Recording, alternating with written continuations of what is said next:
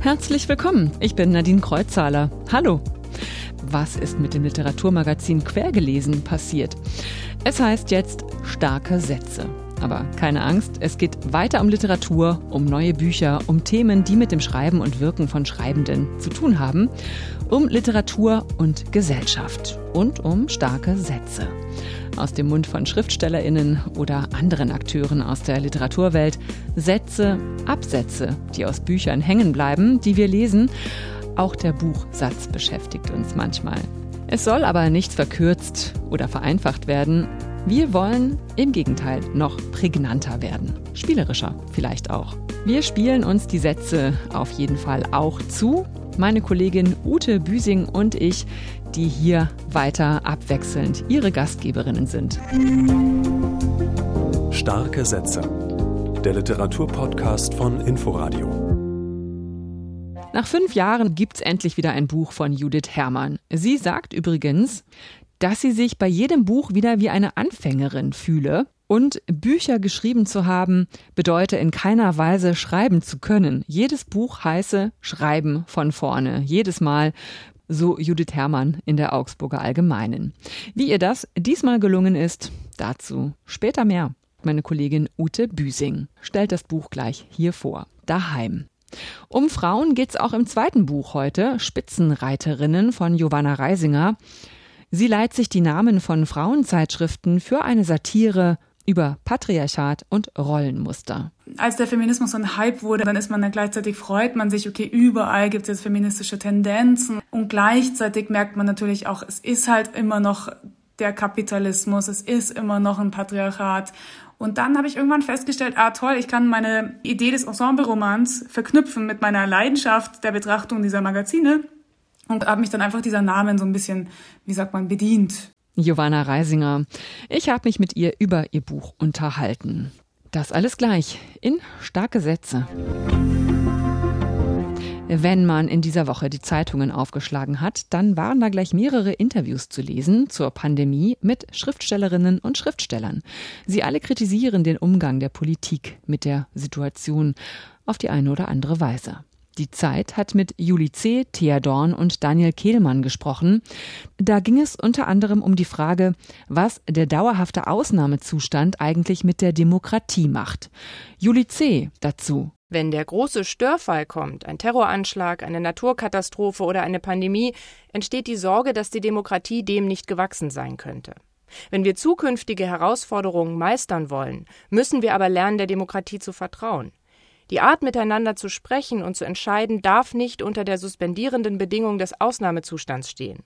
Andersherum gesagt, wir müssen unseren Normalitätsbegriff so normalisieren, dass er auch große Störfälle umfasst. Genauso unausweichlich wie der Tod ist ja, dass das menschliche Leben eine Aneinanderreihung von Verwerfungen ist, mit denen wir zurechtkommen müssen. Die Demokratie kann also mehr, als ihr zugetraut wird. Das wahrzunehmen, dafür plädieren alle drei, C., Dorn und Kehlmann, in der aktuellen Zeit. Und sie fordern auch, dass unbedingt über das Mittel der Ausgangssperre weiter gestritten werden muss, ob es das richtige Mittel sei. Und in der Osnabrücker Zeitung hat die Autorin und Journalistin Caroline Imke die politische Kommunikation in der Pandemie kritisiert. Die politische Ansprache, das öffentliche Erklären, Vermitteln, Werben um Zuspruch oder Mitwirkung, so Caroline Imke am Freitag, das Eingehen auf nachvollziehbare Verunsicherung, das, was den demokratischen Diskurs ausmacht, das ist ein Debakel in Deutschland. So Caroline Imke. Schriftstellerinnen nehmen Stellung zum politischen Umgang mit der Corona-Pandemie. Für meinen Geschmack dürfte das öfter passieren. Es ist wichtig, im Gespräch darüber zu bleiben und nicht den Talkshows und Twitterern die Bühne zu überlassen. Sie sagt, warst du überhaupt schon mal wehrhaft? Eher nicht. Kann sein. Ich hatte möglicherweise keinen Grund dafür. Mimi sagt, na, wenn du hier schwimmen gehst, holst du dir das jedenfalls. Es ist im Wasser. Es überträgt sich auf dich, ob du willst oder nicht. Das ist nur einer von vielen starken Sätzen in diesem Buch. Das sagt meine Kollegin Ute Büsing. Wir stellen uns ab jetzt an dieser Stelle hier immer Bücher vor, gegenseitig, die wir für bemerkenswert halten, die uns auffallen, über die geredet wird. Und Neuerscheinungen, die nicht verpasst werden sollten. Ja, Ute, hallo erstmal. Hallo Nadine. Äh, du hast daheim gelesen, den neuen Roman von Judith Herrmann. Für den ist sie auch für den Preis der Leipziger Buchmesse nominiert. Wie war denn dein Leseerlebnis? Ja, ich habe tatsächlich daheim, daheim gelesen. Den kann ich mir jetzt nicht schenken. Das war sehr intensiv und sehr beglückend. Ich habe den schmalen Band wirklich in einem Zug durchgelesen, bin sofort auf die Fährte der Ich-Erzählerin Ende 40 gezogen worden, habe also gewissermaßen ihre Mitlebenskrise mit durchlebt, obwohl gar nicht so viel passiert in der Heim. Da wird nämlich mehr in Erinnerungen geblättert und überprüft, ob diese Erinnerungen noch tragen oder ob sie trügen. Mhm. Du sagst, es passiert nicht viel in der Heim. Was ist denn das wenige, das passiert? Also nach der Trennung von flügge gewordener Tochter und Ehemann zieht sich die Erzählerin in ein einsames Haus an der, wie es heißt, östlichen Küste zurück in Deutschland, um sich neu zu sortieren. Sie jobbt in der Kneipe ihres Bruders, sie freundet sich mit der Nachbarin, der bildenden Künstlerin Mimi an und sie fühlt sich zu deren Bruder, einem Schweinezüchter, hingezogen. Alle diese Verhältnisse kommen ohne große Worte aus und leben von kleinen Gesten und alltäglichen Verrichtungen. Aus der Ruhe fällt nur die Verzehrung verheerende Beziehung ihres Bruders zur 20-jährigen Nike, einem völlig verdrehten wilden Mädchen, das weder lesen noch schreiben kann und in seiner Kindheit in einer Kiste gefangen gehalten wurde, behauptet Nike jedenfalls. Ein durchgängiges, magisches und gleichermaßen unheimliches Motiv dieses Romans ist nämlich eine Kiste. Mhm, das klingt wirklich unheimlich und auch geheimnisvoll, so wie du das gerade erzählst. Aber diese Erinnerungen, die da aufgeblättert äh, werden, äh, wie du eingangs gesagt hast, wie macht denn Judith Herrmann das und äh, wozu führt das? Also es beginnt, das ist fast so ein bisschen so wie bei Sommerhaus später, es beginnt mit einer Erfahrung der Erzählerin von vor 30 Jahren. Daran erinnert sie sich zurück. Da wäre sie fast nämlich als zersägte Jungfrau einem alten Zauberer auf einem Kreuzfahrtschiff nach Singapur gefolgt. Sie hat sich bei diesem Zauberer und dessen Frau zu Hause einmal probeweise in diese Trickkiste sperren lassen. Und ab diesem Punkt, so erinnert sie sich, teilt sich ihre Selbstwahrnehmung in ein Vorher und ein Nachher. Und dann kommt eben dieses Motiv der Kiste bei der verwahrlosten Nike wieder auf und auch in Gestalt einer Falle, die dem im Haus wütenden Marder gestellt wird. Der wird in diesem hochpoetischen und doch lakonischen Roman aber am Ende freigelassen, so wie die Erzählerin sich im Erinnern von ihrer Vergangenheit befreit. Sie akzeptiert, dass die Tochter auf Weltreise ist, dem Ex-Mann in seinem Zuhause aufgetürmten Archiv die Welt verloren geht und sie selbst sich ein neues daheim schaffen muss. Also mich hat das jetzt schon sehr neugierig gemacht. Jetzt ist ja Judith Herrmann mit daheim für den Preis der Leipziger Buchmesse nominiert. Was, was denkst du? Zu Recht? Oh ja, unbedingt zu Recht. Denn daheim ist souverän erzählt, steckt voller starker Sätze und magischer Motive.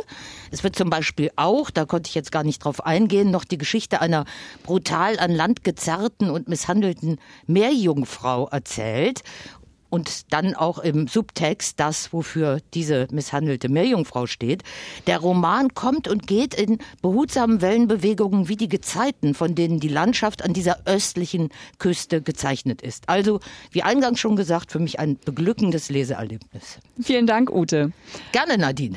Ute Büsing hat Judith Hermanns neuen Roman vorgestellt. Daheim heißt er, hat 192 Seiten und ist bei S. Fischer erschienen. Und am 5. Mai, am kommenden Mittwoch um 19.30 Uhr feiert Judith Herrmann Online-Buchpremiere im Literaturhaus Frankfurt am Main. Online-Tickets dafür kosten 5 Euro. Spitzenreiterinnen, so heißt das neue Buch von Giovanna Reisinger. Sie ist Filmemacherin, Künstlerin und auch Schriftstellerin aus München. Ihr neuer Roman ist ein mehrstimmiger Chor aus Frauenfiguren, die alle den Namen einer Frauenzeitschrift tragen. Petra, Jolie, Brigitte, Lisa, Tina, Laura. Petra ist überqualifiziert für ihren Job als Galerieassistentin. Lisa wurde gerade von ihrem Freund verlassen, weil sie keine Kinder bekommen kann. Barbara lässt sich auch noch nach dem Tod ihres Ehemannes von ihm gängeln. Und Laura kann ihr Glück kaum fassen. Endlich hat sie einen Heiratsantrag bekommen. Deshalb glaubt ihre beste Freundin Verena, sie habe verloren im Frauengame, so nennt sie es selbst. Laura lädt ein Foto von ihrem Ringfinger bei Instagram hoch. Die Likes prasseln darauf wie ein Unwetter. Verena aktualisiert ihr Tinder-Profil. Irgendeinen muss es hier doch noch für sie geben, denn darum geht es schließlich. Einen finden, einen behalten und ihn hoffentlich überleben. So klingt Giovanna Reisingers Spitzenreiterinnen. Eine Satire, die böse und gnadenlos Rollenbilder und Rollenerwartungen seziert. Erwartungen und Vorstellungswelten, für die Frauenzeitschriften eine Folie bilden. Es geht um den Blick von Männern auf Frauen, aber auch um den von Frauen auf Frauen und vor allem den Blick von Frauen auf sich selbst. Über Humor und Feminismus, über Wut und die Frauenfiguren habe ich mit Giovanna Reisinger gesprochen. Und ich wollte in unserem Video-Interview zuerst von Giovanna Reisinger wissen, wann hat sie denn zuletzt in einer Frauenzeitschrift geblättert? Tatsächlich erst gestern auf einer Zugfahrt. Und zwar habe ich die Vogue gelesen und noch die Barbara, aber ich bin mir jetzt gar nicht sicher, ob es nicht doch vielleicht auch die Brigitte war. Und ähm, ich finde, es gibt so passende Räume oder so passende Gelegenheiten für solche Magazine und Zeitschriften. Für mich ist das auf jeden Fall so eine Zugreise zum Beispiel oder eine Zugfahrt. Warum? Was geben Ihnen dann Frauenzeitschriften in dem Moment? Naja, ob sie mir was geben, bin ich mir unsicher, aber ich glaube, ich nehme mir ganz viel von diesen Zeitschriften. Also ich bin ja aus der Ratsuchenden Position raus, die ich so als Teenie zum Beispiel hatte, in der ich tatsächlich solche Magazine ja auch gelesen habe, um herauszufinden, welche Ansprüche jetzt zum Beispiel an meinen Körper gestellt werden oder auch um wirklich praktische Tipps auch zu erhalten. Und jetzt durch die Betracht oder durch die Arbeit an diesem Roman habe ich, glaube ich, einen anderen Zugang zu diesen Magazinen. Ich kann, ich genieße die einfach auch wirklich sehr und finde schon, dass sich auch ganz schön viel geändert hat. Also zum Beispiel jetzt stehen keine Tipps mehr drin, so wirst du zur Blowjob Queen, sondern jetzt geht es um zum Beispiel die Befriedigung des weiblichen Körpers. Gleichzeitig finde ich natürlich ist immer noch irgendwie schwierig, wenn mir die ganze Zeit suggeriert wird, ich darf keine Falten haben und keine Zellulite und auch sonst irgendwie keine Mängel in Anführungszeichen, die ja im weiblichen Körper sowieso die ganze Zeit überall vorherrschen.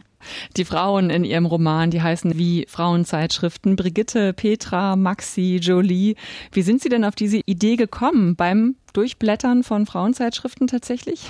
Ich wollte unbedingt einen Ensemble-Roman schreiben. Ich hatte große Lust auf einen großen Cast. Ich wollte viele Protagonistinnen haben, die aber irgendwie sich ebenbürtig sind und hatte das Gefühl, es wäre schön, wie meistens in meinen Arbeiten, mich mit dem weiblichen Körper auseinanderzusetzen oder mit so ähm, tradierten Rollenzuschreibungen und auch so Ideen, aber auch diesen ganzen unterschiedlichen Vorstellungen. Also für die einen ist es ja wirklich das Highlight zu heiraten zum Beispiel und für die anderen eben nicht. Und ich wollte, glaube ich, all diese Aspekte irgendwie erzählen und so ganz viele Möglichkeiten aufmachen. Und die Beschäftigung mit Sexismus und mit Übergriffen und mit Einschränkungen. Und gleichzeitig hatte ich dann immer so das Gefühl, mich interessiert einfach so dieses Medium, dieses Magazinmedium, dieses Zeitschriftenmedium mit dieser Reichweite, mit dieser Macht auch und konnte, habe mich dann einfach dieser Namen so ein bisschen, wie sagt man, bedient. Ein, äh, ein wichtiges Mittel für Sie ist ja der Humor. Sie sind in München geboren und in Österreich aufgewachsen und äh, Österreich ist ja bekannt für den sehr schwarzen Humor. Ihre Arbeiten, würde ich sagen, sind auch davon geprägt. Ja, ich bin auf jeden Fall auch sehr österreichisch sozialisiert worden und dann natürlich auch mit Bayern. Die haben ja auch eine tolle Anarcho, einen tollen Anarcho-Humor. Ich meine, Acht am Busch zum Beispiel und so. Aber Humor ist auf jeden Fall eins meiner Lieblingsstilmittel. Ich finde, man muss auch einfach lachen können über diese Situation oder im Patriarchat. Man muss es, also ich muss auf jeden Fall auch über diese Situation lachen können, sonst halte ich es nicht aus, sonst schaffe ich es einfach nicht ich liebe auch das Stilmittel der Übertreibung und finde es dann immer toll, wenn so Szenen, wenn man die so zuspitzen kann, weil in denen steckt natürlich dann trotzdem irgendwie viel Wahrheit. Aus Ihrem Buch wallt einem auch viel Wut entgegen. Richtig? Wie viel Wut steckt da drin von Ihnen? Oh ja, also in mir steckt auf jeden Fall auch viel Wut. In dem Buch steckt auch viel Wut. Wut ist auf jeden Fall so ein Motor von mir, so ein Katalysator auch. Ich arbeite ganz viel über Wut. Was bringt die Galeristin einer Gesellschaft? Das fragt die Tante von Petra in einer Szene, weil äh, Petra arbeitet eben als Assistentin einer, einer Galeristin.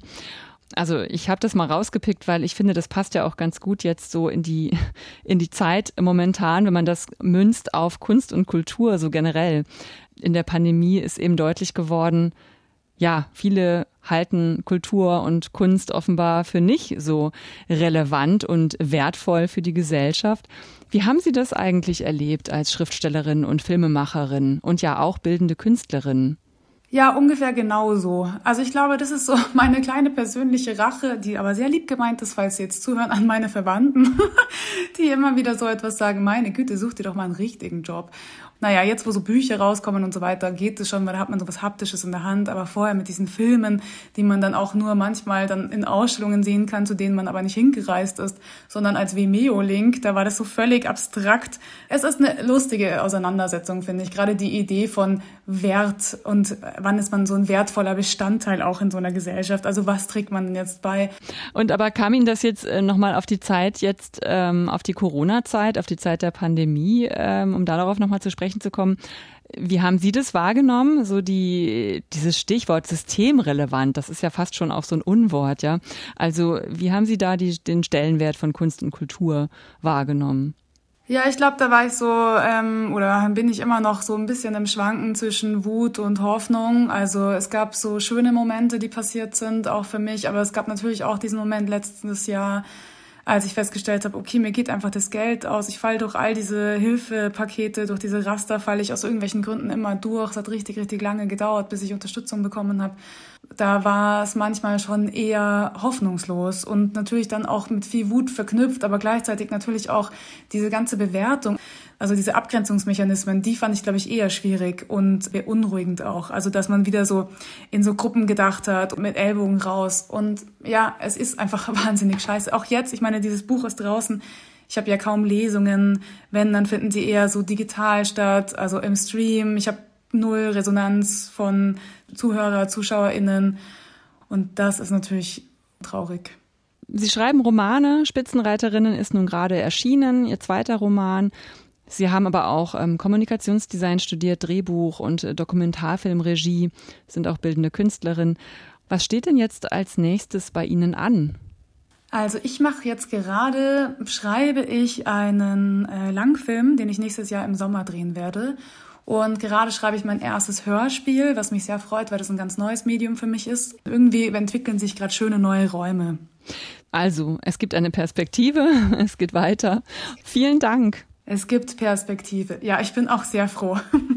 Eine Nachricht hat mich in dieser Woche doch zusammenzucken lassen. In Deutschland erscheinen immer weniger Bücher und es werden auch immer weniger Bücher gekauft. Das geht aus einer Studie des Forschungsinstituts DIW Econ hervor. Die hatte Kulturstaatsministerin Monika Grütters in Auftrag gegeben. Der größte Umsatz mit Buchverkäufen wurde demnach zuletzt von den 40 größten Verlagen gemacht. Grütters warnt davor, dass die kulturelle Vielfalt des Buchmarktes ernsthaft bedroht sei. Umso schöner finde ich, dass es trotzdem noch mutige Menschen gibt, die mitten in diesen Zeiten einen neuen Verlag gründen. Bodo von Hodenberg ist so ein Mensch. Sein Berliner Kleinverlag heißt Favoritenpresse und die erste Veröffentlichung heißt passenderweise Das Ende der Bücher. Der Autor Louis Octave Usanne aus Frankreich ist schon tot.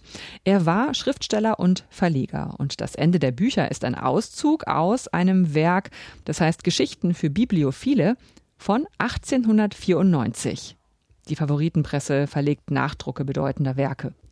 Das Ende der Bücher ist ein quadratisches, schön gestaltetes Büchlein, illustriert von Steff von Reiswitz. Und da treffen fünf Gelehrte aufeinander und reden über die Zukunft. Anlass sind rasante technische Entwicklungen, das Grammophon zum Beispiel. Und da heißt es über die Zukunft des Buches, die Druckkunst, sie habe ausgedient. In 100 Jahren werde es sie nicht mehr geben. Und nicht mehr Bücher, sondern Zylinder mit einmaligen Aufnahmen, so hat man sich das früher vorgestellt, also Zylinder werde man sich dann ins Regal stellen und Leser verwandeln sich dann zu Hörern, die, Zitat, auf dem Sofa liegend oder sich im Schaukelstuhl wiegend die erstaunlichen Abenteuer genießen. Hm. Denken wir an Hörbücher oder den Podcast-Boom, dann ist da viel Prophetisches drin. Es macht auf jeden Fall Spaß, in diesem kleinen Band zu lesen und zu blättern. Und wer es lieber hören möchte, kann auch das tun. Das Hörbuch ist bei Argon erschienen. Octave Usan, das Ende der Bücher in der Favoritenpresse.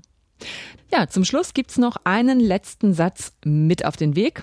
Den ersten aus einem aktuellen Buch. Der letzte erste Satz kommt diesmal aus Dive, Tagebuch der 70er von Duncan Hanna. Dies sind keine Memoiren, sondern Tagebücher. begonnen 1970 mit 17 Jahren, geschrieben, während sich all das zutrug, voller Jugendzünden.